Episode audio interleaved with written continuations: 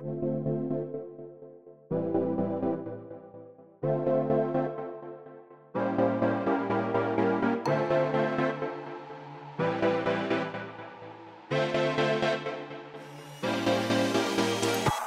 Willkommen bei Hooked FM, dem wöchentlichen Podcast von hookedmagazin.de. Wir reden über das frisch enthüllte Half-Life Alyx, über Gerüchte zum Resident Evil 3 Remake und unseren Eindruck zu Spielen wie Jedi Fallen Order oder Ring Fit Adventure. Das alles und mehr jetzt bei Folge 248 von Hooked FM.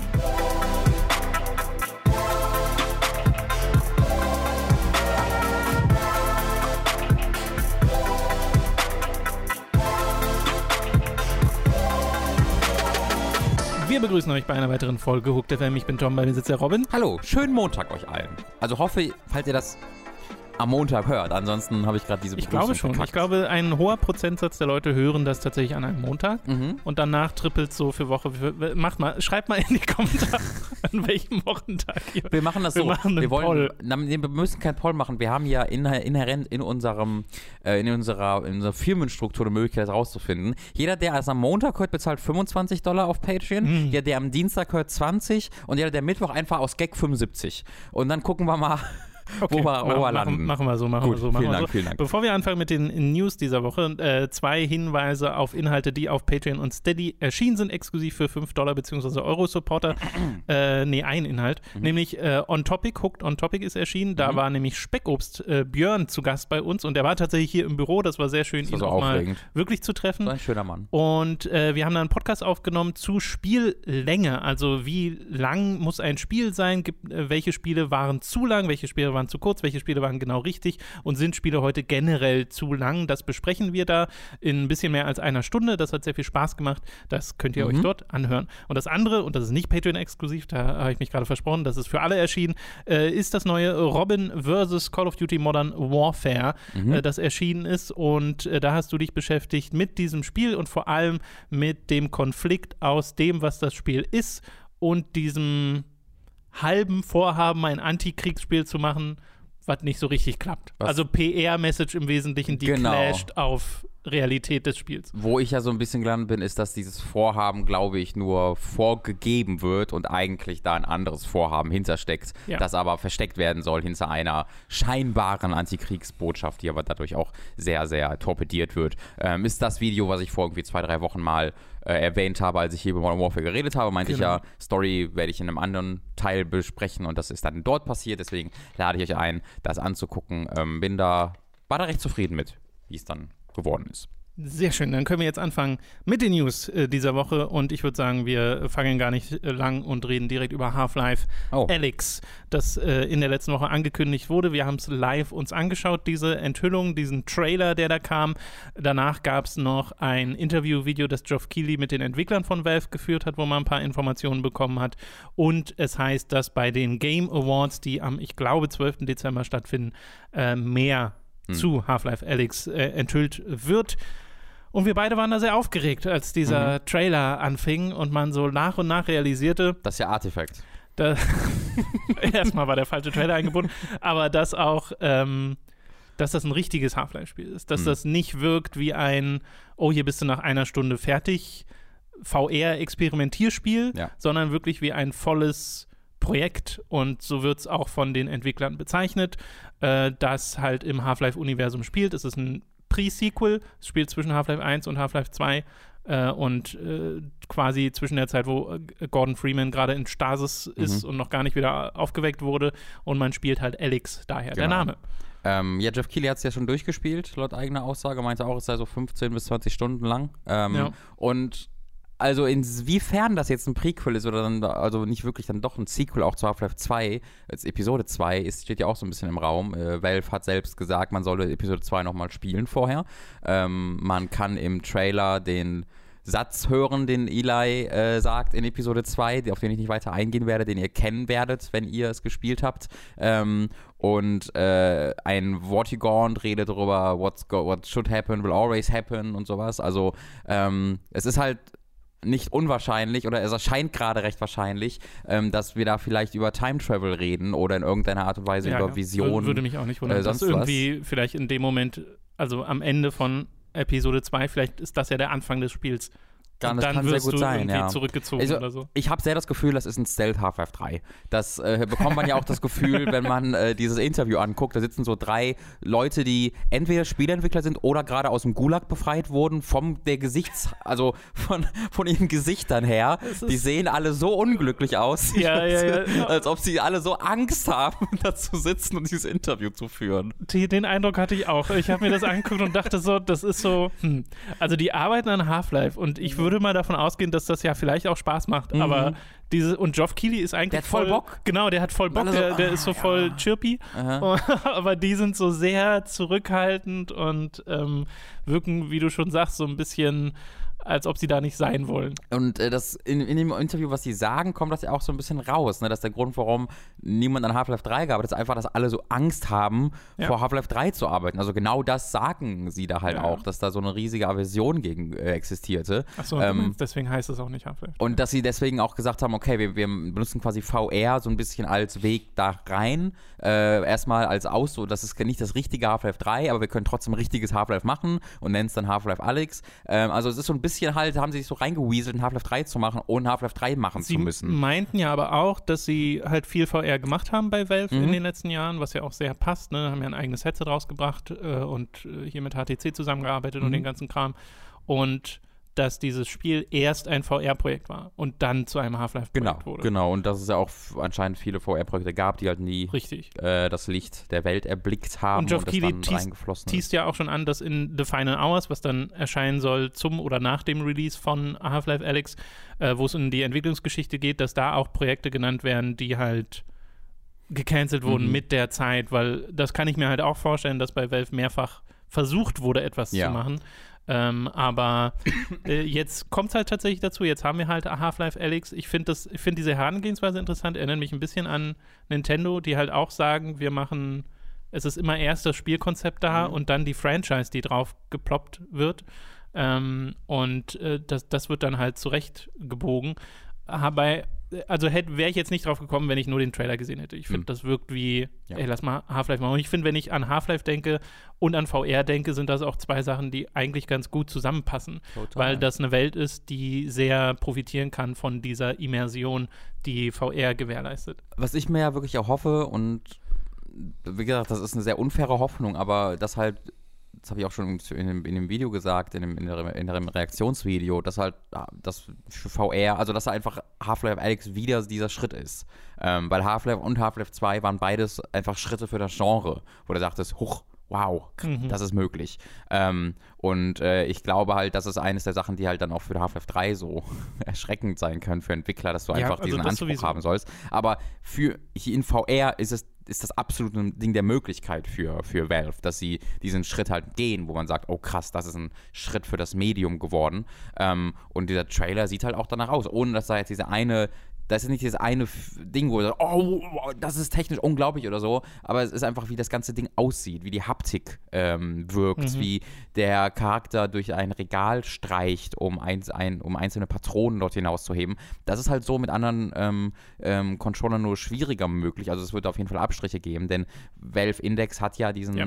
Handcontroller. Den kann man aber auch mit Oculus Rift benutzen oder mit HTC Mhm. Vive. Ähm, das ist etwas, worüber ich dann auch nachdenke, dass man sich halt diese Controller für Aber- die anderen Headsets benutzt. Erklär nochmal, weil Ja, er die Finger einzeln. Du schnallst, Trackt. also du hältst den Controller nicht fest mit der Hand, Genau. sondern du schnallst den an deinen Handrücken und äh, der hat halt einen Sensor, der quasi um deine, um deine Finger herum geht äh, und du kannst halt deine Finger dann in Echtzeit bewegen und das wird so weit es geht übertragen. Also das ist halt von dem, was ich äh, gelesen habe, ich habe es selbst noch nicht ausprobiert, nicht perfekt, nicht jetzt eins zu eins, aber es ist wohl schon echt gut. Mhm. Äh, und das gibt es halt bei anderen Headsets nicht, was halt die Oculus Rift zum Beispiel hat. Äh, zumindest die Version, die ich habe. Es kann gut sein, dass jetzt mit der Rift S und so es eine weitere Neuerung gab, aber die, die ich habe, die äh, ursprüngliche Oculus Rift, ähm, äh, die hat halt einfach äh, die Möglichkeit, dass du Daumen und Zeigefinger heben kannst und das so in zwei Schritten bemerkt. Also auch das ist dann nicht dynamisch und er merkt halt, okay, der liegt auf oder er ist er gehoben ähm, und äh, das ist halt schon, also du musst halt, wenn du Dinge aufhebst, immer noch einen Trigger halten. Ne? Du, Mhm. du hey, machst nicht die Handbewegung und du nimmst was auf, sondern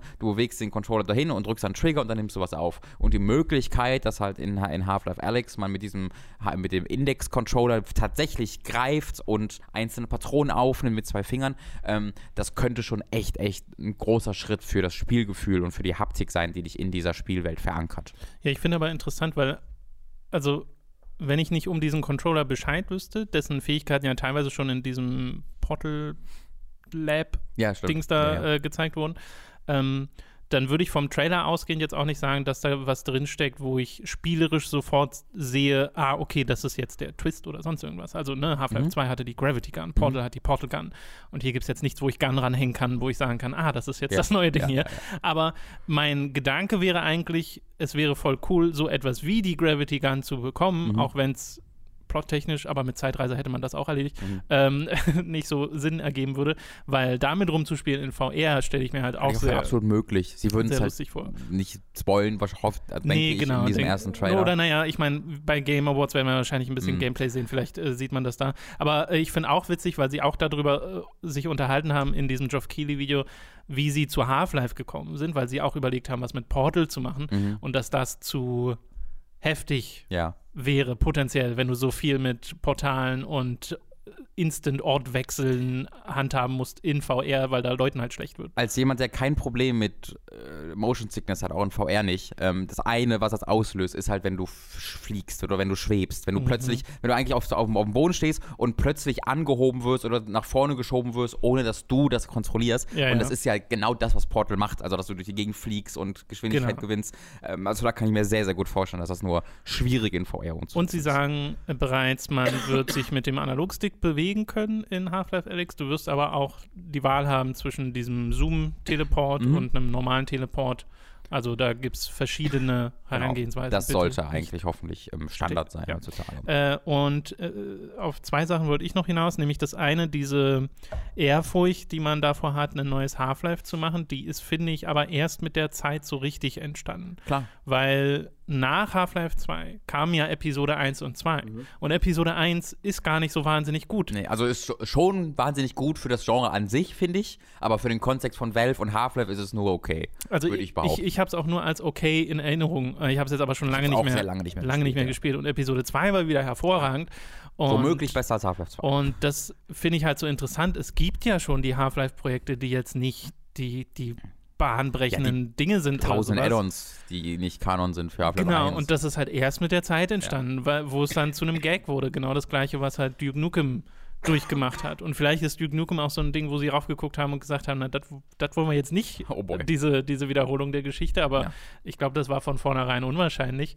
Ähm, aber es ist halt interessant, ne? Wir hatten ja auch letzte Woche hier, ähm, wir haben ja den User Crowbar, der unüberraschend großer Valve- und Half-Life-Fan ist bei dem Usernamen. Äh, aber er halt auch meinte, ne, bei Valve gibt es halt diese Hierarchie und die Leute, die dort arbeiten, die sind ja happy damit. Und äh, das Ja. glaube ich auch. Und das Klar. war auch gar nicht das, was wir anfechten wollten in der letzten Woche. Es geht nur darum, dass man in den letzten Jahren halt das Gefühl hatte, dass da so viel kreatives Potenzial da ist, was mal genutzt wurde, um diese großen Spiele zu machen, wie Portal, wie Half-Life. Und dass das halt in, letzt, in den letzten Jahren halt nicht groß genutzt wurde. Äh, und da kann im Multiplayer-Bereich ganz viel passieren. Das ist dann halt außerhalb unserer, in, unseres Interessensbereichs. Äh, das ist dann natürlich auch was sehr Subjektives. Aber was diese großen Singleplayer-Erfahrungen angeht, mit denen die wir halt mit Valve verbinden, war lange Zeit nichts und Half-Life Alyx scheint eine Rückkehr dazu zu sein. Und das würde mich sehr, sehr freuen. Sehr Man braucht übrigens nicht das, äh, Half also das Index von Valve, um das Spiel zu spielen. Es ist auch kompatibel mit anderen VR-Lösungen, weil sofort natürlich die Leute sagen, oh Gott, ich muss jetzt 1000 Euro bezahlen, um Half-Life Alyx spielen zu können. Das ist, stimmt nicht. Man kann sich auch äh, eine günstigere VR-Lösung holen. Ist dann natürlich immer noch teuer, aber man muss jetzt nicht 1000 Euro ausgeben. Meine Güte, was ist denn los, Robin? Ich lebe wieder. Guten Tag. So, wir haben den Husten überwunden und können direkt weitermachen, denn ich glaube, mit Half-Life Alyx sind wir soweit durch. Ja. Kommt im März 2020 raus und wie gesagt, wir warten mal die Game Awards ab, was da angekündigt wird. Eurogamer und der YouTuber Spawnwave haben beide äh, quasi nicht komplett unabhängig voneinander. Erst war es bei Spawnwave, dann hat Eurogamer es bestätigt, weil sie eigene Quellen hatten, die das auch erfahren haben, dass das Resident Evil 3 Remake sich tatsächlich in Entwicklung befindet. Was jetzt keine so große Überraschung Mhm. ist. Nach dem Resident Evil 2 Remake, das ja sehr erfolgreich war in diesem Jahr, äh, wird es auch eins geben zu äh, dem dritten Teil, das für einen Release im Jahr 2020 wohl geplant ist, laut deren Quellen, was ich schon recht bald finde. Also das, das ist die Überraschung schon. ja, Es sei denn, man. Also ich glaube, was man davon, davon einfach sich denken kann, ist, dass es halt sehr stark auf zwei basieren wird.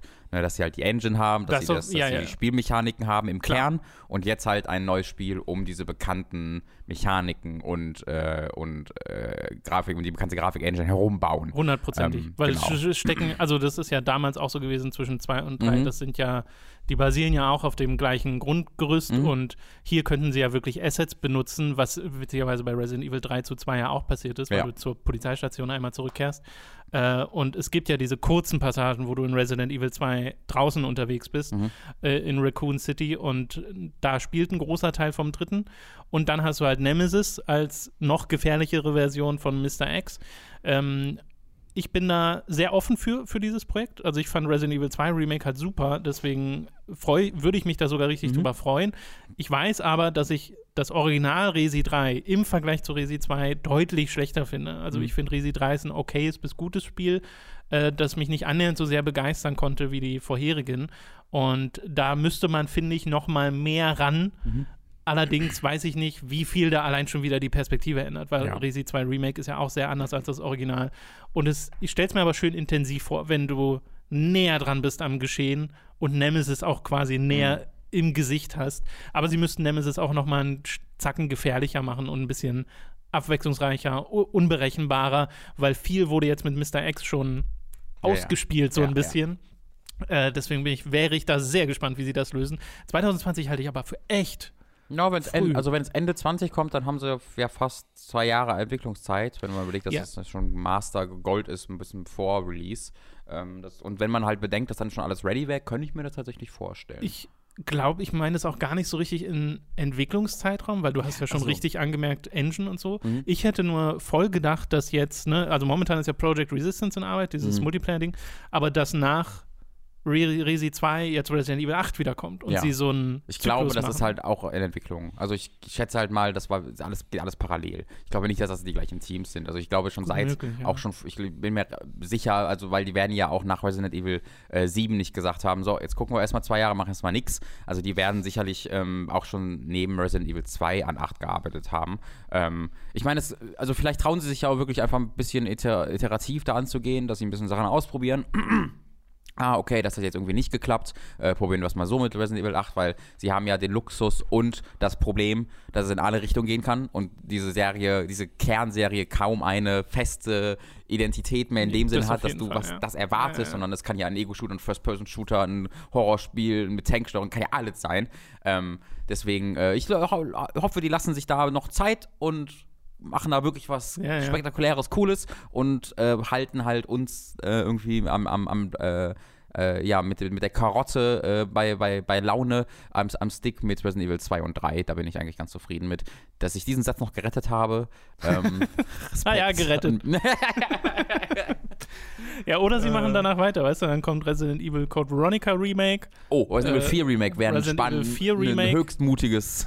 Das ist- Oh, weißt also- du, wie gut das wäre? Sie nehmen Resi 4, Ja. aber machen da eine feste Kameraperspektive im Spiel Die draus. Weißt du, Ursprungs 4. genau, so das so. wäre gut. Ja, ja. Oh, Resident Evil 4 Remake wäre wirklich die dümmste Idee aller Zeiten.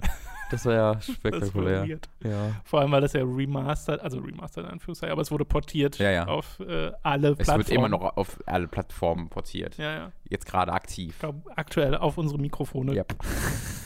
Okay, das soll es dann eigentlich schon gewesen sein mit den News für diese Woche. Es gab noch so Kleinigkeiten, ähm, die ich jetzt nicht groß besprechen würde. Zum Beispiel, dass Ex-Arcane-Leute ein neues Studio gegründet haben, namens Hm, Wolf ja, Eye, äh, wo man zumindest gespannt sein darf, was Ja, da- da so entsteht. Da gibt es ein interessantes Interview mit ihm, weil sie halt sehr sich so in ihrem, ähm, ja, die haben sich überlegt, okay, aber worauf, worauf konzentrieren wir uns in unserem Marketing sprechen? Und das ist halt sehr, okay, wir wollen weg von der Abhängigkeit von Technologie. Also sollen noch gut aussehen, unsere Spiele und so, aber es ist eher was äh, Künstlerisches und soll jetzt nicht einfach die krasseste Grafik-Engine haben und so. Und denkt man, okay, interessant, aber der Begründung dafür fand ich halt super interessant, weil da habe ich so, also das war mir schon bewusst, aber noch nicht so aus, eigentlich so wie ähm, verbalisiert gehört, dass halt äh, dieser Mann, der halt an äh, bei Kane halt Jahr, Jahrzehnte war, ich glaube fast zwei Jahrzehnte, ähm, äh, dass er halt Dishonored und ähm, Prey verglich mhm. und äh, halt in Dishonored meint, okay, ich würde hier, will hier den Encounter bauen, wie viele Charaktere kann ich hier haben? Ja, fünf oder sechs sind so Maximum, so. Äh, mehr bitte nicht. Äh, dann vergehen irgendwie sechs, sieben Jahre und und er arbeitet an Prey und fragt dann, okay, wie viele Charaktere kann ich jetzt hier haben? Und sind ja fünf oder sechs. Äh, und diese fünf oder sechs Charaktere dauern dreimal so lange, die zu bauen äh, und die zu implementieren, weil die technologischen äh, Fortschritte allesamt in äh, unmittelbarer Grafik mhm. Äh, gepackt werden und nicht in äh, spielmechanischen ähm, Verbesserungen oder Veränderungen. Und die also die, die, diese Grenzen bleiben dann die gleichen, aber um das alles zu implementieren, das dauert alles dreimal so lang. Äh, und das finde ich war eine interessante Perspektive. und äh, da möchte er so ein bisschen mit seinem Studio gegensteuern. Ja, also Wolfeye hießen die oder so? Wolfeye, genau. Wolf, ja. äh, das ist ja sowieso was, wo ich denke, wo wir, denke ich, Verständnis hätten, wenn mhm. jetzt Spiele halt nicht, ne, die auf megatechnischem Niveau sind, sondern ja. eher ihren Fokus auf andere Sachen legen, äh, sei es KI-Berechnung oder sonst irgendwie was. Aber ähm, es ist natürlich immer so dieses, mit Grafik verkaufst du halt super gut ja. dein Spiel. Ja. Das ist, glaube ich, der Grundkonflikt, den, da der da dem einhergeht. Ich glaube, das war jemand von Remedy, der jetzt auch gerade im Interview meinte, so, ähm, der Erste war, der sagte, von dem ich gelesen habe, ja, übrigens hieß es, es gibt keine Ladezeiten mehr mit der PS5. Ah, Leute, weiß ich nicht. ähm, man kann das auch woanders reinstrecken, diese Optimierung. Ähm, oder man kann einfach die Optimierung so lassen, einfach alles machen wie vorher und es dann weniger Arbeit. Ähm. ich stelle mir aber wirklich vor, wie es es so bestimmte Entwickler gibt, die, also dieses Narrativ wurde ja jetzt aufgebaut, ne, dass Ladezeiten irgendwie eliminiert ja. werden oder so gut wie eliminiert werden. Und Leute, so Entwickler-Shots, wo du ganz nah das Gesicht siehst, wie so ein einzelner Schweißtropfen ja, ja. an der Seite runterläuft, weil ich sich glaub, manche Leute bestimmt denken, ach, warum? Das wird bestimmt voll der Gag sein in der, in der Developer-Community, das sagen, ja, ja, guck mal, gar keine, gar keine Ladezeiten mehr, ne, ja, ja. naja. Oh, warten wir es erstmal ab. Mhm. So, das soll es gewesen sein mit den News für diese Woche. Es ist wieder Zeit für eine kleine Werbeunterbrechung. Über audible.de könnt ihr ein kostenloses Probeabo beim Hörbuchdienst Audible abschließen und erhaltet folglich das erste Hörbuch eurer Wahl umsonst, das ihr auch über diesen kostenlosen Probemonat hinaus behalten könnt. Also audible.de für das kostenlose Probeabo. Außerdem sei an dieser Stelle unser Shop bei getshirts.de empfohlen. Da könnt ihr euch Shirts, Pullover, Tassen, Mauspads und mehr mit Hooked und Time to 3 Motiven holen. Den Link dazu findet ihr in der Beschreibung und auf unserer Website. Also schaut doch mal vorbei. Schließlich gibt es dann noch unseren Amazon Affiliate Link, über den ihr Spiele, Filme, Serien oder was ihr sonst eben gerade noch so braucht, bestellen könnt. Und auch den findet ihr in der Beschreibung. Wir kommen zu den Spielen, die wir in der letzten Woche gezockt haben und äh, fangen mal an mit einer Fortsetzung zu einem Spiel, über das wir letzte Woche schon geredet haben, nämlich Jedi Fallen Order. Das hast du jetzt durchgespielt. Ich habe es tatsächlich nicht eine Sekunde weitergespielt, oh, okay. äh, weil ich sehr viel Zeit mit Pokémon mhm. verbracht habe und äh, da Weiß ich noch nicht, ob ein Video zu kommt. Falls nicht, reden wir im nächsten Podcast einfach drüber. Mhm. Äh, und ansonsten habe ich halt, ich habe Shenmue angefangen, mhm. ich habe mal Red Dead auf dem PC angefangen, mhm. aber beides nur halt so wenig angefangen, Stimmt, dass ich noch nicht drüber reden kann. Ah. Ja, ich habe Red Dead gehst, du das, gehst du das Aber Red Dead in 21 zu 9 ist pff, huh, Nice. Jetzt, du, man muss auch sagen, also von deinem letzten, letzten wöchigen Eindruck von mehr als zwei Spiele ergeben keinen Sinn, bist du aber nicht lang. nee, bei Red Dead, bei Red Dead war es auch eher so eine Neugierde, weil das so. ist was für so die Weihnachtstage, ah, weil okay. dafür kann ich es mir perfekt vorstellen. Ja. Aber äh, jetzt momentan ist mein, war mein Fokus Pokémon, damit bin ich fertig. Mhm. Mein neuer Fokus ist dann wahrscheinlich auch mal Jedi zu Ende spielen mhm. und dann halt Shenmue. Ja. Äh, ich habe jetzt Jedi gestern ähm, fertig gespielt und ich musste mich ab und zu ein bisschen pushen, ähm, weil also mein, war, ich hatte einen sehr, sehr positiven Ersteindruck, der hat sich äh, schon gelegt. Also es ist immer noch ein positiver Gesamteindruck, okay. aber nicht lange nicht mehr so begeistert. Ähm, weil es halt wirklich wenige Momente dieser wirklichen Begeisterung hat, die es im ähm, Intro aufbaut, wo es eine geskriptete Sequenz gibt. Davon gibt es fast gar nichts im Spiel tatsächlich, also auch nicht mehr, als wir da gesehen haben, sondern es ist wirklich dieses, du läufst halt durch diese halboffene Welt äh, und erkundest die und that's pretty much it. Und das Problem, das ich da vor allen Dingen hatte, ist, dass du fast keinen neuen Planeten bekommst, über die Status hinaus, wo du auch bist. Also du kehrst wirklich, du fliegst eigentlich fast nur zwischen oh. diesen bestehenden Planeten hin und her. Und es könnte ganz sein, es könnte sein, dass das viel einfach Framing ist, was mich da, ähm, was mich da beeinflusst hat. Weil auf diesem Planeten erkundest du schon dann neue Gegenden, die auch echt anders aussehen können. Aber irgendwie hat man immer noch im Kopf, ich bin jetzt gerade wieder zurück zu diesem Planeten geflogen. So ich kenne das ja, schon, ja. auch weil du halt immer wieder durch die alten Gebiete durch musst, um dahin zu kommen. Ähm, und deswegen hast du halt wirklich viel, und du musst dann natürlich auch, wenn du dann da warst, wieder zurück zum Schiff rennen. Und deswegen hast du in diesem Spiel dann wirklich, wirklich viel Backtracking, äh, in dem Sinne, dass du auch immer du dann den gleichen Weg nochmal durch die gleichen Zonen ähm, durch musst.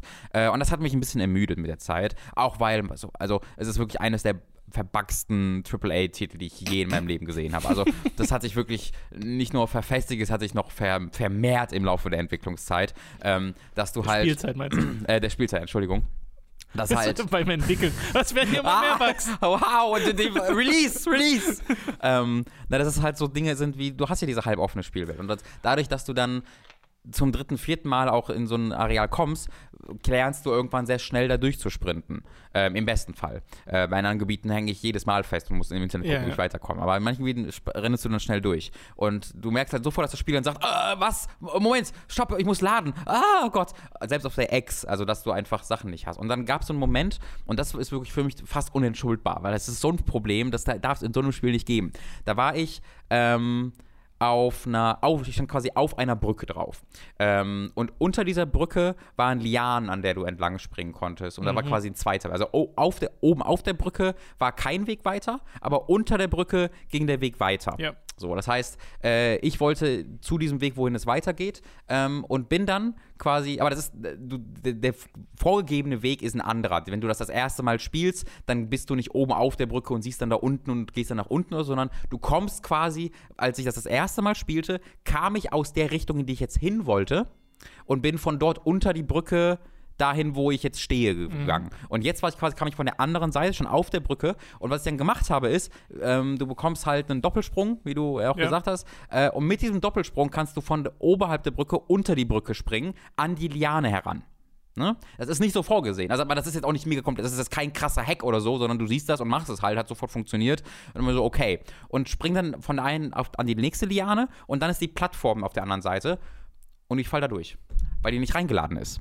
Oh. Weil ich den, da, vor, äh, wenn du von der anderen Seite kommst, gibt es eines dieser, ich quetsch mich durch den Durchgang durch, Ja, was halt ein Ladebildschirm ja, ist ja. quasi. Äh, das heißt, der stellt das alles dar, aber er hat die Plattform nicht reingeladen. Und obwohl es super einfach ist, da hinzuspringen, ähm, fliegst du dann einfach da durch. Weil du quasi nicht den vorgesehenen Weg Genau. gegangen bist. Äh, aber ich habe mich davon noch nicht beeindrucken lassen, weil was es so, so war, unter der Brücke war dann quasi die Plattform und von dieser Plattform bin ich dann an so, ja, wie nenne ich das, wo, wo du an, an eine Wand, an die du halt dran lang klettern kannst, an der du so lang chemien Ja, kannst. genau. So, und deswegen habe ich dann quasi geschafft, mit meinem Doppelsprung von der Brücke oben aus direkt an die Wand dran zu springen, ohne dass ich auf dieser Plattform landen musste. Und das ging auch. Aber dann habe ich gemerkt, dass diese Wand halt nur in eine Richtung bekletterbar ist. Dass das quasi nur so vorgesehen ist, dass ich von der einen Richtung komme, in die andere Richtung Oh. gehe. Weil ein bisschen, also es ist, wenn du einen Doppelsprung hast, kannst du eigentlich gerade so eine obere Kante erreichen, aber nicht ganz, so ein Zentimeter fehlt. Deswegen kannst du dich dann nur runterdroppen und nicht hochspringen.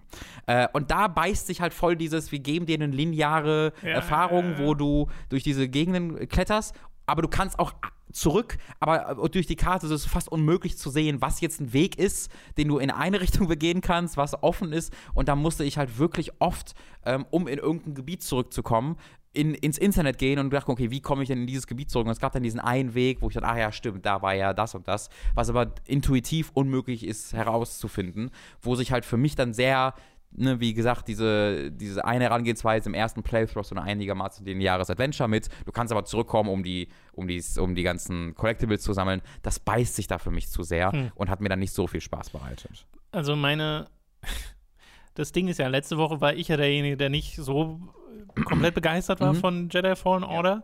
Und meine Befürchtung war so ein bisschen, dass ich nach den ersten fünf Stunden eigentlich schon das gespielt habe, was ich auch die nächsten Mhm. zehn machen werde, Ja. sowohl kampftechnisch als auch was die Erkundung angeht. Bewahrheitet Ja, sich das? auf jeden Fall. Okay. Ähm, also du bekommst halt die neuen Fähigkeiten und ähm, die sind auch cool. Also das, dieses Traversal wird noch cooler mit der Zeit. Ja. Ähm, aber es ist absolut das, was du sagst. Also dass du das dann nochmal machst. Das Ende ist halt mega geil. Also am Ende machen sie, packen Mhm. sie halt nochmal die Inszenierungskeule aus und auch ähm, inszenatorisch und erzählerisch ist das wirklich einer der coolsten Star Wars Momente, die ich so, glaube ich, Mhm. hatte. Äh, das ist Das ist mal eine Ansage. er ist einfach me- me- mega. Ich muss auch sagen, ich bin ja auch jetzt nicht der große Star Wars Fan. Das heißt, ich, ähm, für andere Leute, die werden da sehr viel mehr andere Mhm. Momente in der, in der, in der äh, Original Trilogy, Trilogy zum Beispiel haben. Bei mir war es so, das war so, oh fuck yeah, richtig cool.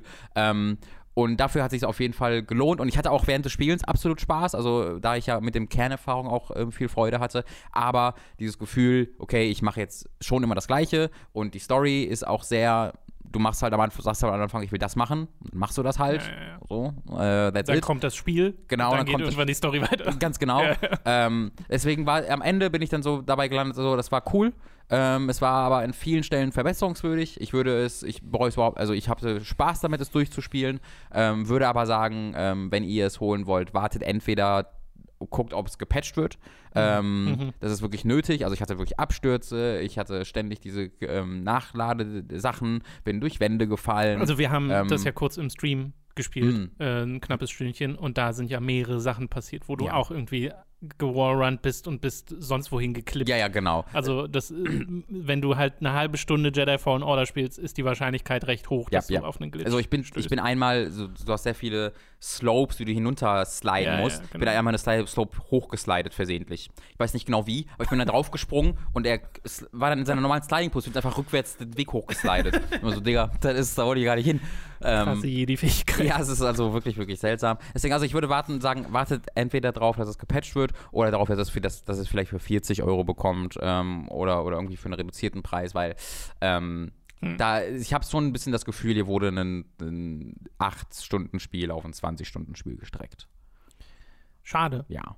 Hm. Ja, es ist schade auf jeden Fall. Es ist aber immer noch ein super Spiel, das mir Spaß gemacht hat. Ein gutes Spiel, das mir Spaß gemacht hat. Ja, das, ach, mich erinnert das so ein bisschen an, äh, also das Gespräch jetzt an Metroid Prime 2 Echoes. Ja. Äh, was, wo, ich- wo ich das auch sagen würde. Das ist immer noch ein Spiel, was Spaß macht, aber Mhm. es hat so ein paar Stellen, was die Navigation und das Backtracking anbelangt, die finde ich furchtbar. Mhm. Äh, und dann aber eben auch die Stellen, wo ich sage, oh ja, das ist genau das, weshalb ich Metroid Prime so sehr mag. Mhm. Und Jedi klingt halt auch so ein bisschen, und das deckt sich auch mit meiner bisherigen Spielerfahrung, wo ich mir so denke, ja, okay, das, also die, die Essenz ist schon da, so, Mhm. äh, für ein richtig, richtig, richtig gutes Spiel. Und dann hast du aber so Sachen dazwischen, wo du dir denkst, ja, okay, hier hätte eine andere Spielstruktur fundamental dem Spiel besser getan. Ja, finde ich auch. Und äh, das ist halt schade, weil du dann eben noch mal mehr vor Augen geführt bekommst, was das hätte sein können, was es aber leider nicht ganz ist, Mhm. obwohl es immer noch ein gutes Spiel ist. Ja, genau. Das ist eine ganz gute Zusammenfassung. Äh, okay, wir machen weiter mit Ring Fit Adventure. Das äh, habe ich vor einer ganzen Weile schon mal angefangen und direkt danach bin ich krank geworden. Mhm. Und dann habe ich es nicht nochmal neu angefangen, aber du hast es jetzt auch gespielt, deswegen lass doch die Gelegenheit mal nutzen, darüber Gerne. zu äh, reden. Das ist äh, für die Switch das neue oder nicht mehr ganz so neue Fitnessspiel, das äh, nochmal anders ist als jetzt das äh, Wii Balance Board oder sowas, was es da halt zuletzt gab an Aktionen, weil hier bekommst du einen, äh, so einen Widerstandsring, in den du einen Joy-Con reinpackst und dann hast du noch eine Schlaufe, die du dir ums Bein äh, bindest, wo auch ein Joy-Con drin ist, womit deine Bewegungen getrackt werden. Und da mit diesen zwei Tools macht dieses Spiel diverse so einmal Minispiele, die äh, einen Fitnessanteil haben, aber auch richtige Übungen und einen Story-Modus, der wirklich eine kleine Geschichte erzählt, wo du so ein kleines Abenteuer durchgehst mit eben den ganzen, die ganze Zeit Fitnessübungen, äh, die dann in Erfahrungspunkten umgewandelt werden und so ein Kram. Ja. Wie findest du es?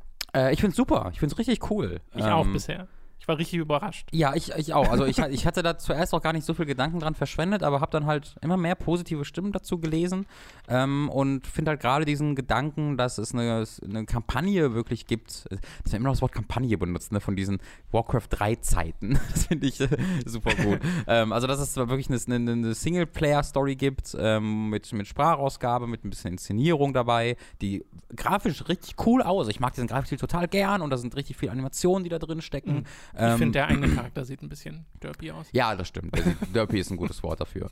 Ähm, also das ganze Spiel ist wahnsinnig sympathisch verpackt und äh, motiviert dich sehr. Ähm, ohne da ohne jetzt so zu sehr, sehr zu pushen oder so. Also es pusht dich schon, aber ist immer sehr freundlich dabei und sehr gut geschrieben, äh, macht mir sehr viel Freude. Und ich habe halt, also dieses, dieses, die, dieser Ring ist einfach ein super Tool, ähm, um Mhm. damit zu, zu trainieren. Ähm, sogar auch wenn, mal, also ich habe jetzt gerade zum Beispiel meine Switch ist, äh, habe ich meine Freundin ausgeliehen. Äh, sie spielt damit Pokémon. Ähm, deswegen habe ich es gerade nicht. Äh, also mal, mal habe ich es, mal habe ich nicht. Aber jetzt gerade habe ich sie nicht. Und du kannst halt einfach diesen Ring nehmen und trotzdem so Ach so, du ein meinst paar dieser offline Übungen, genau, sozusagen, ja, einfach ja, ein paar stimmt. dieser Übungen machen Ja. ähm, und that's it. Es gibt ja auch einen Modus tatsächlich in dem Spiel, ich glaube, da muss die Switch aber für da sein zumindest, wenn die Mo äh, Switch im Sleep-Mode ist, dass du halt trotzdem die Controller in diesen Ring reintust und trotzdem so Wiederholungen machen kannst Mhm. und der trackt das und wenn du dann nächstes Mal die Konsole anmachst, bekommst du dafür Erfahrungspunkte und, und halt irgendwie wird witzig, anerkannt, was ja. ziemlich cool ist.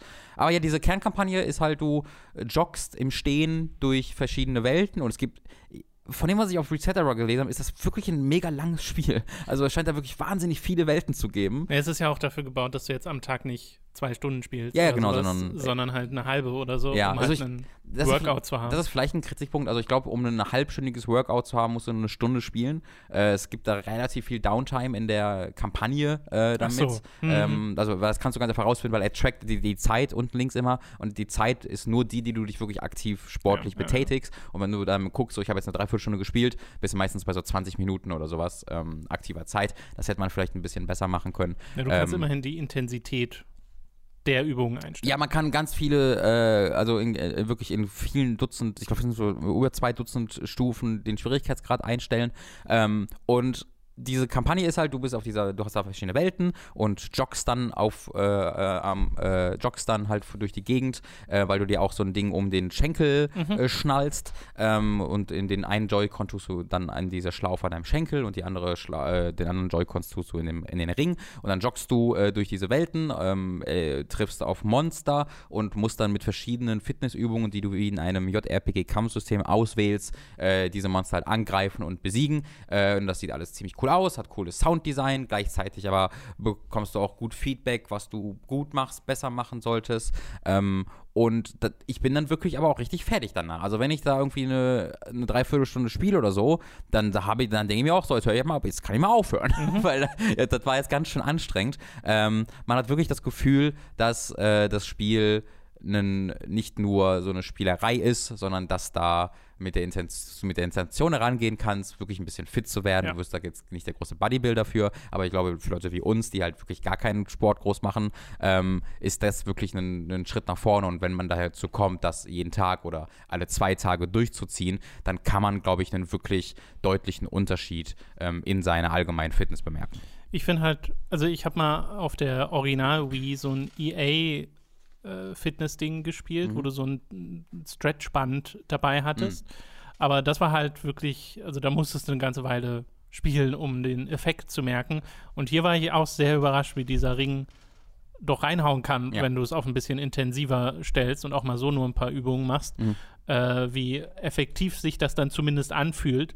Ähm, und ich mag auch so ein bisschen die Psychologie dieses Spiels. Das ist, du hast ja schon am Anfang gesagt, ne, es sagt jetzt nicht hier so, hau, hau jetzt rein, sonst, sonst wirst du fett, Mhm. äh, sondern es ist, es ist halt, es ist halt Schnell! sehr sehr freundlich und sagt immer, na, äh, pass es auf die eigenen Fähigkeiten an und Mhm. so. Es urteilt nicht. ja, ja, genau. So, es sagt dir zwar, ne, gut gemacht, aber Es, es, es pusht dich, aber urteilt nicht. Und genau, das ist wirklich, wirklich, wirklich cool. Hat sehr, sehr so dieses Nintendo, diese Nintendo-Sympathie. ja, ja. äh, ich in finde die Minispiele, manche von denen auch wirklich spaßig. Mhm, also auch spielerisch schöne Ideen, die da eingebaut wurden, wo man sich so den Gedanken gemacht hat, okay, wir haben einen fucking Ring, was machen wir Ja, jetzt ja, ja, damit? ja. Und das äh, ist dann auch ganz schön, dass da so die Kreativität eingeflossen ist. Allgemein die Joy-Cons, ich mag die ja als so Controller, Controller nicht so sehr, äh, benutze die gar nicht, weil damit einfach die nicht in meiner Hand funktionieren. Ähm, aber was für eine geniale Erfindung das ist, womit du das alles benutzen kannst. Ähm, Sehr flexibel, so, ja. Dass, dass du, also wie, wie clever das ist, durch, dass du, dass, dass man diesen Ring zusammendrückt und der dann halt merkt, dass es nach oben geht und das wirklich sehr genau das dann auch tracken kann. Ja. Ähm, wahnsinnig. Und wenn ich damit clever. fertig bin, kann ich den Joy-Con nehmen und in mein äh, Papp-Piano Ja, packen ja, und, und äh, ein Das bisschen ist, Klavier das ist halt super cool. Also was für eine Erfindung, was für ein cooler Erfindungsreichtum von Nintendo ja da. das, das auf jeden Fall.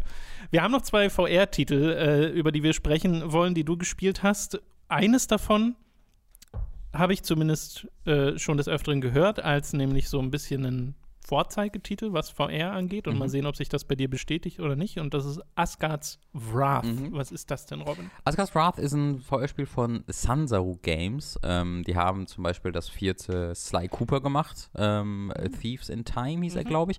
Ähm, oder so die, so, die haben diese, die 3DS-Version von Sonic Boom gemacht, ähm, verschiedene, äh, verschiedene Sachen entwickelt. Ähm, und äh, haben äh, halt jetzt ein wirklich richtig großes 30 Stunden oder 20 bis 30 Stunden ähm, Rollenspiel, Action, Adventure, VR-Ding herausgehauen mit Asgard's Wrath. Ähm, mit als Geldgeber haben sie da Oculus selbst. Also das ist ein Spiel, was es nur äh, für die Rift gibt, äh, zumindest offiziell. Es gibt da ja verschiedene Mods äh, an Revive, Revive heißt glaube ich die Mod, womit man äh, für Oculus Rift exklusive Titel auch mit anderen ähm, Headsets spielen kann. Aber das gibt es nur im Oculus Store zu kaufen ähm, und ist ein so eine Mischung aus äh, First-Person Action-Adventure halt mit einem Kampfsystem und du bist in Dungeons unterwegs äh, und musst dort Rätsel lösen. Dann ist es aber auch ein God-Game. Du kannst nämlich dann regelmäßig in eine Götter, weil du bist wirklich ein Gott, und in eine Götterperspektive wechseln, wo du dann ähm, über der Umgebung schwebst oder stehst. Du bist einfach sehr groß. Ähm, Oh, bist du eine Entität in, diesem, in dieser Welt? ja, man, also mal mehr, mal weniger tatsächlich. In, Im Spiel selbst bist du einfach so ein glowy Thing in the sky und dann gehst du da hin und dann siehst du das von oben. Okay. Aber ich war auch schon, also ich stand auch schon in einem Meer, umgeben mit ganz vielen Schiffen und ich war einfach, also die Schiffe waren für mich so kleine Spielzeugschiffe ähm, und ich musste halt gegen einen Kraken währenddessen kämpfen. Ähm, das ist, dann war ich dann doch wieder sehr groß. Ähm, und was, du bist halt äh, dieser Gott, der Menschen ähm, also der quasi in diese Menschen hineinfährt, um sie dann zu kontrollieren, um deren Schicksal zu beeinflussen. So, das ist so der Story-Conceit. Äh, und du rennst halt in diesen Umgebungen rum, kannst dann aber zum Glowy Orb gucken in the Sky, den, den du nicht immer siehst, aber wenn du ihn siehst, kannst du deine Taste halten und siehst dann halt eben von oben alles sehr klein und kannst halt Dinge aufheben und deinem Charakter geben, kannst die Umgebung manipulieren, die du natürlich in einer anderen Perspektive nicht manipulieren kannst und siehst auch einfach viel mehr Sachen, weil überall sind halt Treasure Chests versteckt, Sidequests, Challenges, äh, die auch so eine kleinere Sidequest-Art sind und sie sagt, ah, guck mal, da kann ich noch hin. Und dann gehst du wieder in die andere Perspektive, versuchst das, den Weg zu finden. Und dann gibt es noch eine Spielmechanik, nämlich, dass du in deiner Menschenform ähm, Tierwesen kontrollieren kannst. Ähm, das geht dann so los, dass du in der Götterform bist und da so eine Schildkröte siehst, die rum, rumkriegt am Boden. Du duckst dich, nimmst diese Schildkröte zwischen zwei Finger und dann äh, gehst du mit deiner anderen Hand zu ihr und dann entsteht so ein magischer Strahl, der Controller vibriert und dann verwandelst du diese normale Schildkröte in eine Schildkrötenfrau. In so eine, in so What? eine groß, wie so ein Mini-Turtle, nur in größer, dicker und beeindruckender. Ähm, ich habe, der hat da noch einen Namen und die redet halt mit dir. Äh, und ist dann halt so ein großer, so ein Schild, so ein Schildwesen. Und dann gehst du zurück in deine Menschenform und dann steht halt diese Schildkrötenfrau, voll gepanzert, mit so einem, Sch- hat noch ein Schild vor sich und so, ey! Und dann gibst du dir eine High Five und dann ist die dein Buddy. Äh, dann kannst du die je- jederzeit beschwören und die hilft dir dann in Kämpfen oder die, und die haben dann halt alle eine Fähigkeit. Also bisher habe ich eine Schildkrötenfrau und einen Haimann äh, freigeschaltet. Der Hai ist Aber einfach warte mal, du, also das sind dann Menschen oder sind das anthropomorphe? anthropomorpher Wesen. Oh. Äh, also das sind halt, die sind auch größer als du und das sind wirklich Haie, die einfach auf zwei Beinen laufen einfach, hey, was geht? Stellt mal, also stellt euch ein bisschen äh, beefiger bei, dem, bei der Turtle, stellt euch eine beefigere Version von einem Mutant Ninja Turtle vor. Okay. Ähm, Also die Michael Bay Turtles. Ja, so ein bisschen, so ein bisschen tatsächlich. ähm, und äh, du kannst halt dann jederzeit äh, zwischen, also ich habe da so ein Rad und es gibt irgendwie 20 von diesen Tieren. Ich habe bisher drei freigeschaltet.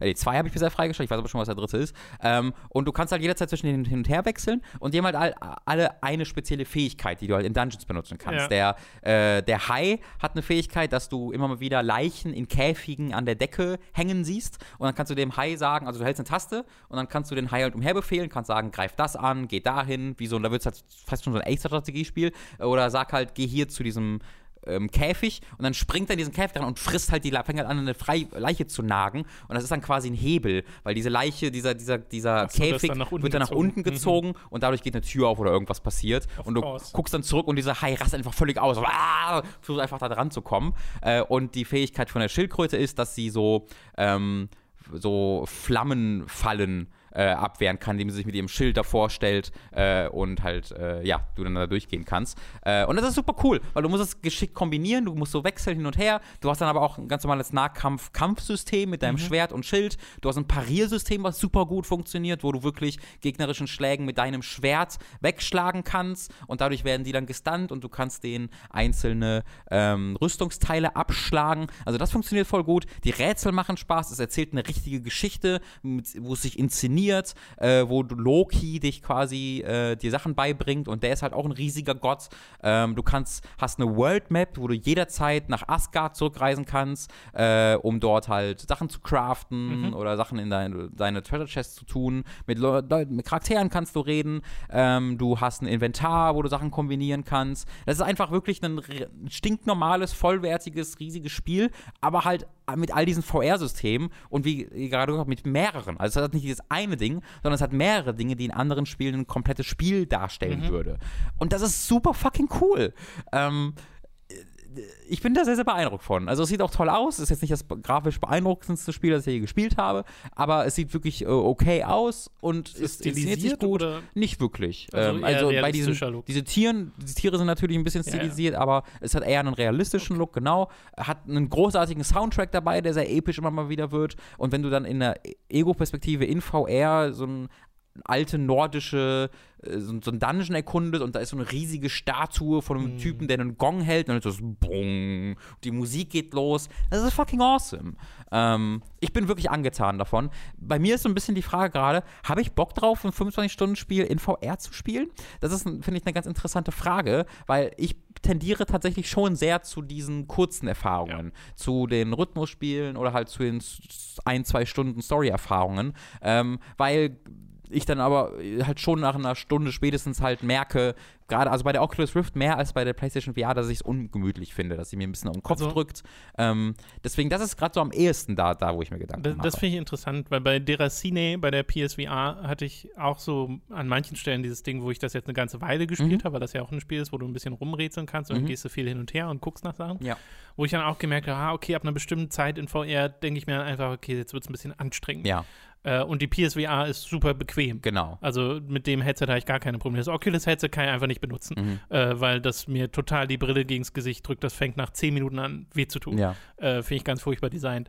Und äh, da kann ich mir das tatsächlich gar nicht vorstellen, wie ich da so viel Zeit mit drin Ja, ja. verbringen soll. Ja, das, das ist halt auch der Grund, warum ich bisher noch so relativ am Anfang bin, weil ich das nur in Bursts. kurzen Bursts spiele. Mhm. Ähm, also relativ, sind keine 10 Minuten, aber eher so halt eine halbe Stunde oder so. Ähm, und da es halt ein wirklich langes Spiel ist, ich bin Ja. immer noch, also du, die Struktur ist halt auch, dass du verschiedene Charaktere quasi freischaltest. Ich habe also die, ich spiele gerade halt so eine junge Kriegerin, die sich an Tyr, einem, einem nordischen Gott, rächen will. Äh, und mein Gott, den, der Gott, den ich, der ich eigentlich bin, hilft ihr dabei. Äh, und die wird wahrscheinlich irgendwann dann ihr Ziel erreichen und nicht erreichen. Und dann werde ich einen anderen Charakter finden in der Story, äh, der ein anderes Ziel hat und werde ihn dann kontrollieren und dann kann er auch Hai kontrollieren und so. Ähm, aber spielerisch, also überragend. Richtig, richtig, richtig cool. Ehesten Kritikpunkt ist, glaube ich, das Kampfsystem. Ne, ist es für mich immer ein Problem, dass du halt nichts in der Hand hältst und du hast halt ein großes fucking Mega-Schwert in der Hand im Spiel, aber fuchtelst das umher, als ist es so ein, als ob es ein kleiner Stock wäre. Das ist ja immer ein vorher ein Problem, dass du eigentlich langsame, große Schläge machen willst, aber irgendwie ist es viel effektiver, schnell hin und her zu schlagen, weil halt Treffer, jeder Treffer einen Schaden, irgendwie Man Schadenspunkte müsste macht quasi wirklich was in der Hand haben. dann man müsste es in der Hand haben oder man muss einfach ein bisschen versuchen, Road, zu roleplayen, dass du halt sagst, ich mache das jetzt nicht, weil es ist in der Spielwelt Ja. komisch, das heißt, ich werde jetzt eher langsam parieren und so. Ähm, es kann auch sein, dass spätere Gegner das mehr ermutigen, würde ich sogar ein bisschen von ausgehen, äh, aber das wäre so am ehesten der Kritikpunkt. Ansonsten aber, äh, wow, extrem cool, beeindruckend. Sehr schön. Wir haben noch eins. Das, äh, und da frage ich mich, ob es das auch ist, weil das kommt von äh, in, doch, Insomniac, Mhm. Ja, genau. äh, nämlich Stormland. Mhm. Äh, Finde ich auch sehr cool tatsächlich. Ähm, da war ich, das hatte ich eigentlich äh, schon abgeschrieben, weil ich so den Eindruck hatte, das ist so ein äh, Roguelike Multiplayer-Ding. Mhm. Ist es auch, aber erst wenn du das Spiel durchgespielt hast. Also das Ding hat eine richtige Singleplayer-Kampagne, wo es eine Geschichte erzählt und wirklich auch sich sehr inszeniert äh, und ganz traditionell Singleplayer ist, mit optionalem Koop tatsächlich, was im Ah. VR auch sehr cool ist. Also habe ich selbst nicht probiert, aber ist einfach theoretisch cool, dass es das gibt. Aber wenn du es halt durchspielst, schaltest du quasi so ein Ding frei, wo du dann wöchentlich neue Challenges bekommst und Ach wo die so, okay. Welt äh, geremixed wird und du quasi looten kannst und leveln kannst. Und Klingt so. eigentlich ganz lustig. Ist Ähm, ein cooles Konzept. Asgard's Wrath ist ja Oculus exklusiv, äh, Stormland auch. Stormland auch, sind beides Oculus ähm, Studio Published Games. Ähm, bei äh, Asgard's Wrath habe ich halt geguckt, das kann man ähm, dem, mit dem Index auch spielen äh, und auch mit, also mit dieser Mod und auch mit der ähm, Vive. Äh, bei der Vive ist halt eben erstens das Problem, die hat halt keine Analogsticks am Controller. Das heißt, wenn du die Vive-Controller hast, dann ist das nur sehr Mhm. überkompliziert spielbar. Aber auf der Index ist es wohl sehr äh, gut spielbar. Äh, bei Stormlands weiß ich das jetzt leider nicht. Äh, Stormlands ist, äh, oh, ich weiß das, wie heißt das Spiel nochmal? Ich habe in meinem v PlayStation VR-Video so ein Spiel gezeigt, wo du, ähm, wo du so, das Windlands hieß es, Mhm. ähm, wo du einfach Oh, durch die habe ich auch durch die Gegend fliegst die ganze Enterhaken? Zeit. Genau, mit dem Ja, ja. Enterhaken, ja. Äh, und das, hier hast du keinen Enterhaken, aber die grundsätzliche, ähm, das Gefühl ist ähnlich. Es ist so eine Mischung aus Windlands und äh, On To the Top, äh, was ein Spiel, was ich auch gezeigt habe, wo man so nach oben klettern muss äh, die Mhm. ganze Zeit. Und das, äh, das kombiniert so beides, indem du, du spielst einen Roboter und kannst halt alles beklettern. Also jede Umgebung, da kannst du hinfassen und dann B drücken und dann, ähm, oder was auch immer der Trigger ist, äh, und sich dann da festhalten und dann entweder langsam hochklettern oder hochziehen, loslassen und dadurch fliegst du halt so nach oben. Ähm, und wenn du in der Luft bist, kannst du dann deine Arme ausstrecken und fl- fliegst dann tatsächlich. Ähm, also du, du kannst jetzt nicht nach, endlos nach oben, unten fliegen, du schwebst viel mehr und kannst dann aber nach vorne und nach hinten, nach unten, oben äh, und auch Robin Geschwindigkeit macht die. Superman-Geste. Genau, die Superman-Geste musst du machen.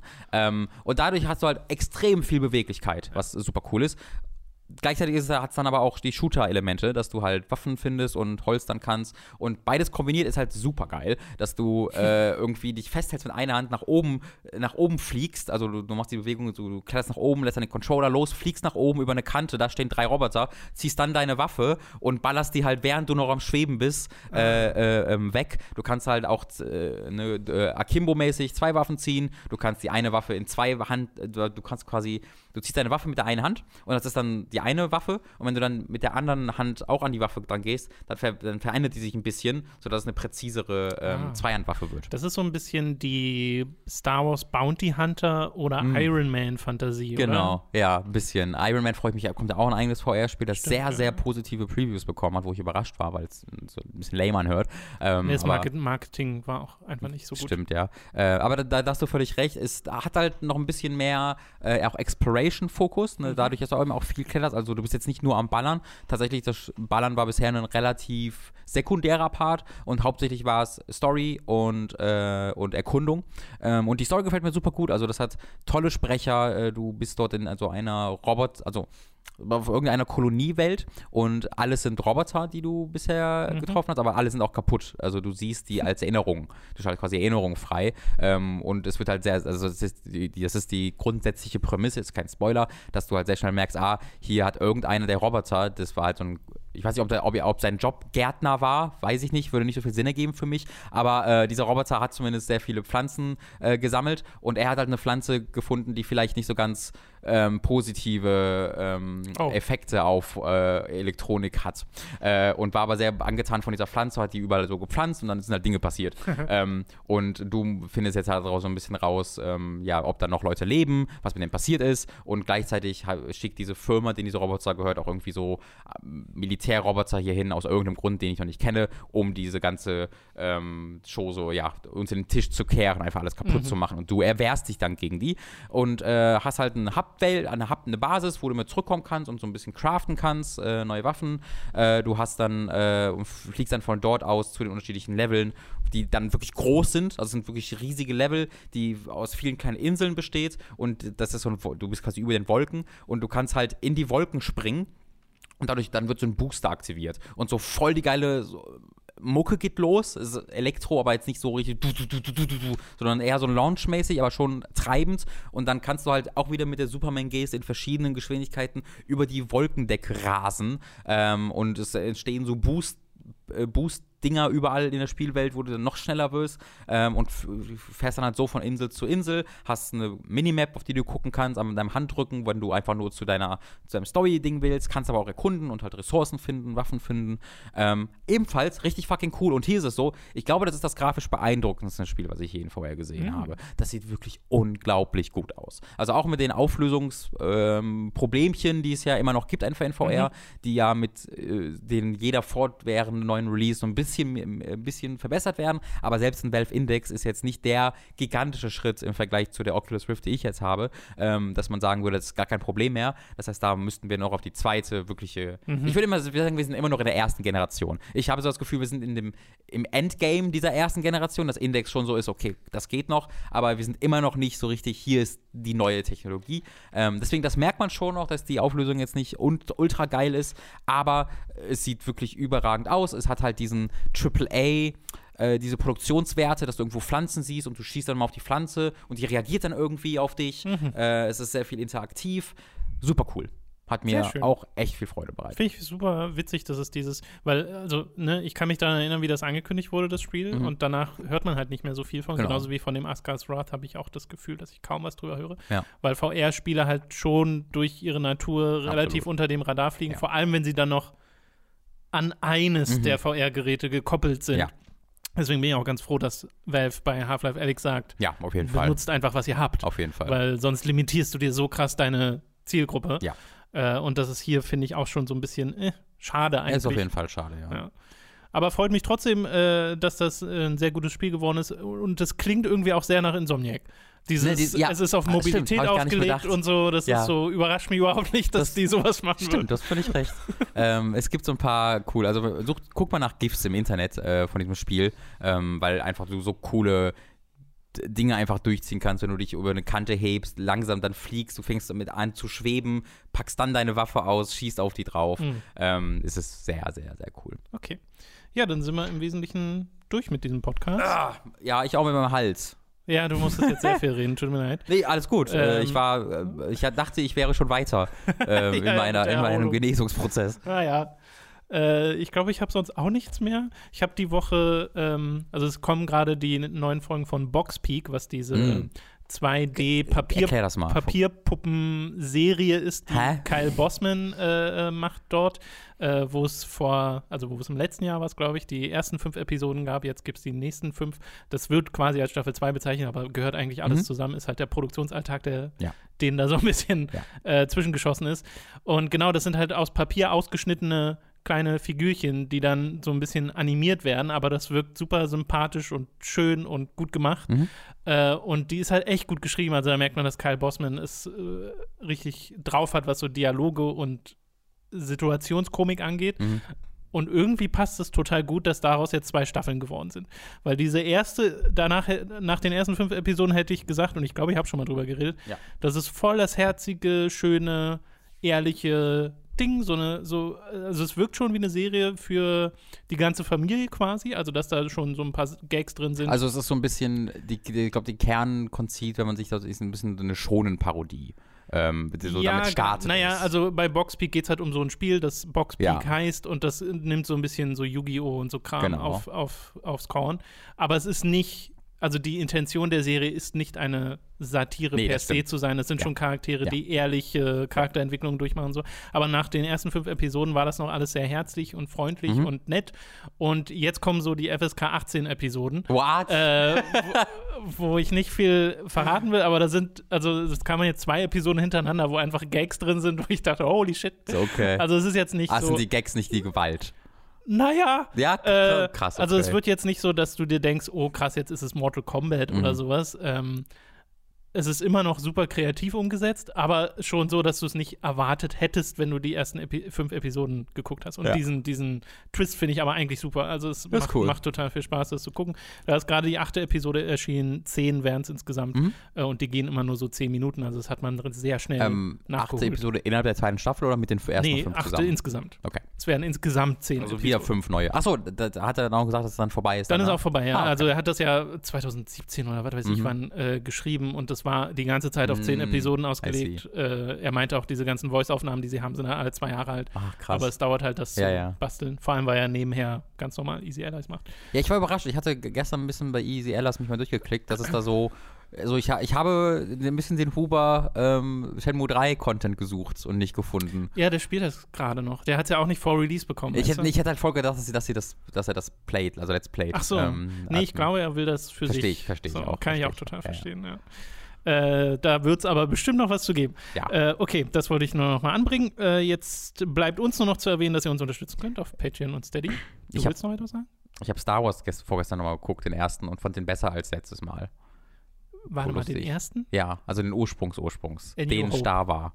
Ähm, A New Hope, genau. Ja. Weil meine Freundin die nicht kennt. Mhm. Und ähm, wenn wir in äh, Rise of Skywalker gehen, habe ich gesagt, kommst du da mit? Er sagte, ja, sicher. Ja, willst du willst da irgendwas wissen? Ja, I guess. Ähm, und dann aber, also ich habe, die war jetzt nicht so, dass, du musst ihn jetzt gucken, so, sondern Ja, sie hatte, wollte selbst, hatte aber selbst so gar nicht, so dachte sich so, ja, ich glaube, also die glaubte nicht, den so richtig mögen zu werden. Sie mochte den total, also vor allen Dingen die Droids und die Javas, äh, weil die alle so Mhm. lustig sind und dumm und cute. Äh, das war ein großer Fan. Aber bei mir auch, also ich habe irgendwie, ich habe den, glaube ich, zum dritten Mal auch erst gesehen, also noch nicht so oft. Und ich fand den jetzt auch besser als die ersten beiden Male, ähm, weil ich irgendwie es mehr wertschätzen konnte, das als eigenständigen Abenteuerfilm zu sehen und Mhm. nicht als im Kontext von hier ist die große Space-Saga und da ist es wirklich Hier ist eine der größten. Medienfranchises der Welt. ja, genau. Ich habe es immer noch unter dem Kontext betrachtet. Wenn man es so ein bisschen, hier ist einfach ein, ein cuter äh, Abenteuerfilm, dann funktioniert der nochmal deutlich besser. Ja, also für die Zeit war Star Wars ja was komplett eigenes, Ja, Neues. ja, also, ja. ne, ich weiß, dass es inspiriert ist von anderen Sachen, das müsst ihr mir jetzt nicht schreiben, aber trotzdem in dem Nein, das gab es sowas Kontext. noch nie. Ähm, Wie Indiana Jones. Gab es vorher noch nie. Finde ich aber schön. Ich hatte ja auch, als ich äh, Dani kennengelernt hatte, Mhm. habe ich eher die Star Wars-Filme auch erst gezeigt, weil Mhm. sie da auch keine, keinen Bezug zu hatte und ist jetzt auch Fan. Ich bin da so in einer so guten Position. Sie kennt halt nur also, durch ihre Preview-Sachen so, so die krasseste Artsy- Art. Kram, den noch nie von irgendjemand von gehört hat, aber halt Herr der Ringe, Star Wars, die Edgar Wright-Filme, alle nicht gesehen. Das ist für mich als jemand, der so viel rauszieht, anderen Leuten Dinge zu zeigen. Hat sie Breaking Bad gesehen, Robert? Äh, Breaking Bad hat sie gesehen. Äh, leider Gottes. ähm, aber, der, aber viele andere Serien dafür nicht. Wir äh, gucken äh, jetzt bereits seit vielen Monaten alle Staffeln von Always Sunny in Philadelphia, sind wir bei der, Oh bei der neunten angekommen ähm, oder Ende der achten. Äh, ja, also das, ist, das, das gibt mir Schön. sehr viel, das macht gut, sehr viel Freude. Ja, ja. Deswegen bald Herr der Ringe, huiuiui. Ich muss dir immer noch die Tim Burton Batman-Filme zeigen. Ja, Tatsache. Da ich Das- immer noch Lust drauf. das so Vielleicht machen wir das auch einfach mit Lucy. Ja, auf jeden Fall. Vielleicht kennt sie die auch noch nicht. Äh, tatsächlich, also sie weiß nichts von Batman. Sie hat noch nie irgendwas gesehen mit von Perfekt, Batman. Perfekt. Äh, weiß auch äh, nicht, was das sein soll und was er Blödsinn Dann fangen wir an mit Batman Forever. Nein. ähm, stell dir mal vor, deine Einführung zu Batman. ja. ist Ja, ich hab, die Schumacher- übrigens hier, das ist Herr Hamill, das ist auch Joker. Hä? Wer? Hat, hat nicht funktioniert. Äh, nee, was ich Ja, sagen ja. wollte, ihr könnt uns unterstützen auf patreon.com slash schuckt und steadyhq.de slash schuckt. Ab 5 Euro bzw. Dollar erhaltet ihr, wie erwähnt, bereits äh, am Anfang Zugriff zu exklusiven Inhalten, zum Beispiel diesen On-Topic-Podcast mit dem wunderbaren, äh, oft kopierten, selten erreichten Speckobst Björn. Und äh, das könnt ihr euch da anschauen. Und ab 10 Dollar bzw. Euro werdet ihr zum Feedbacker. Wir haben jetzt schon wirklich lange keinen Feedback Podcast mehr gemacht, weshalb Das eure Fragen da, äh, also ne, gab es bisher nicht so die kommen. Gelegenheit zu. Äh, schicken könnt ihr die trotzdem theoretisch die ganze Zeit, einfach via der äh, Message-Funktion von Steady und Patreon oder via E-Mail, Mhm. ähm, weil ich sammle die ja einfach in einem Dokument. Äh, vielleicht machen wir da demnächst einfach mal wieder Sure. ein. Und äh, Umfragen hatten wir in letzter Zeit nicht so viele, da gab es vor einer Weile mal äh, so ein paar. Ich, mir fällt jeden Tag wieder ein, dass ich eine online stellen muss und will und dann vergesse ich immer, wenn ich zu Hause bin. Ich versuche heute mal Du musst anzudenken. erstmal Soul Reaver weiterspielen, Robin. Nee, da- das, da- das, kann, das kann ich aber tatsächlich mal kurz sagen. Also das will ich auch und das ist dann nicht vergessen, aber das Problem ist, ich ähm, muss und möchte mein Setup zu Hause einfach grundsätzlich verändern. Also das hat ja auch letzte Mal, war das ja übelst chaotisch und hat nicht so funktioniert. Lag das Ähm, nicht am Spiel? Das lag ein bisschen am Spiel, aber es lag auch daran, dass ich nur einen Bildschirm habe und so. äh, dann immer aufpassen muss, dass da nicht, dass da reingeht. Ja, das ja, war ja. alles ultra äh, fummelig. Ähm, ich möchte und muss quasi einfach mir einen zweiten Bildschirm dazu holen. Dafür wiederum brauche ich aber einen größeren Schreibtisch. Ähm, das geht einfach mit diesem Schreibtisch nicht. Ich habe mir immer sowieso vor, einen neuen Schreibtisch zu holen. Das heißt, es ist eine Ikea-Gang, steht da bevor. ähm, das heißt, da, darauf warte ich gerade. Ich muss ja mein Wohnzimmer ein bisschen umräumen. Ähm, und da, davon wird es gerade abgehalten. Aber wenn ich das mache, Wird auch wieder gestreamt. wird auch wieder gestreamt. Also dieses Vorhaben, mehr zu streamen, ist immer noch da. Es scheitert gerade einfach an meiner logistischen Realität. Okay, alles klar. Death Stranding, Logistik ist halt viel Ah, ja, mhm. wichtig, ja. Aber jetzt hast du ja Death Stranding durch, das heißt, Ja, ja, ich, also die Brücke nach Ikea ist im Aufbau. Das heißt, ich wollte sagen, du trägst die Sachen auch selbst. oh boy, Ikea. that's a bad idea. Ab 25 Dollar bzw. Euro werdet ihr zum Podcast-Produzenten und werdet namentlich hier dankend im Podcast erwähnt. Wir bedanken uns jetzt nämlich bei den folgenden Podcast-Produzenten. Michael Noritz-Molf, Jan Lippert, Geribor, Julian Dreves, Felix Kiel, Michael, Oma Müller, Donathan Styles aka Don Stylo, Fure96, Lignum, Tommy88088, Apu42, Gustian, Rocket Rüpel, Nomimon digitiert zu, Sebastian Diel, Epic Snowwolf, Markus Ottensmann, Hauke Brav, McLovin 008, Der Tortenkönig, Lisa Willig, Zombie und Wintercracker und Autaku, Lennart Struck, Oliver Zirfers, Christian Hühndorf und Simon Dubicai. Vielen Dank an alle Podcast-Produzenten. Danke euch. Das war's. Wir sind durch. Ein etwas kürzerer Podcast. Mit einer Stunde ist das tatsächlich schon was kürzeres. Oh, das ist tatsächlich sehr kurz für uns, aber meine Stimme ist da sehr dankbar für. äh, und dafür. Besser so. Ja, also ich bin, ich bin auch gerade aber auch ganz dankbar, dass dieser große, die Welle an Videospielen gerade pausiert. Ja, das Ähm, ist so gut. Es kommt auch dieses Jahr jetzt nicht mehr so wahnsinnig viel, kommen schon noch ein paar Sachen, aber jetzt gefühlt nicht mehr die große Welle wie jetzt. Das heißt, äh, ich werde mich jetzt ein bisschen dran tun, die Sachen, die ich verpasst habe, nachzuholen. Outer Worlds, Judgment. Ähm, und da freue ich mich auch, dass Ja, ich auch diese Zeit jetzt bleibt. Ich habe Metro Exodus nie intensiv gespielt. Hm. Da will ich nochmal einsteigen. Was habe ich noch verpasst, Robin? Oh, Sag, das, sag mir doch mal. das weiß ich nicht, Das du. sind meistens Spiele, die du dann schon behandelt hast, weil oft ist dann dieser Impetus weg, das für den Podcast zu spielen, weißt du? Und dann mache ich halt eher andere Sachen Ja. und äh, dann ist, liegt der Fokus Ich, darauf. weiß, ich, ich glaube, Aber das, zum Beispiel die letzten drei Monate oder so oder zwei Monate habe ich ja nichts für Late to the Party gemacht, weil Ja. ich mir dachte, es, ist, es geht gerade nicht. Ich, Ja, kann, ja. ich kann kein Late to the Party Spiel dazwischen schieben. ich glaube, das war einfach nicht so deins, aber Outer Wilds gab es dann noch. Ich weiß nicht, ob das einfach noch nicht dein deins Das, war. äh, also das, was ich gespielt habe, hat mich nicht bekommen, genau. aber ich wollte das zumindest noch einmal versuchen. Ja. Ab, unabhängig vom Hype, weißt du, dass man mal ein Mhm. bisschen Abstand hat. ja, aber ansonsten müsste ich da auch nochmal in meine Liste gucken. Mhm. Äh, ja, okay, dann soll es das doch gewesen sein für diesen Podcast. Vielen Dank fürs Zuhören, vielen Dank für euren Support. Wir hören uns dann beim nächsten Mal. Tschüss. Bis dahin, tschüss.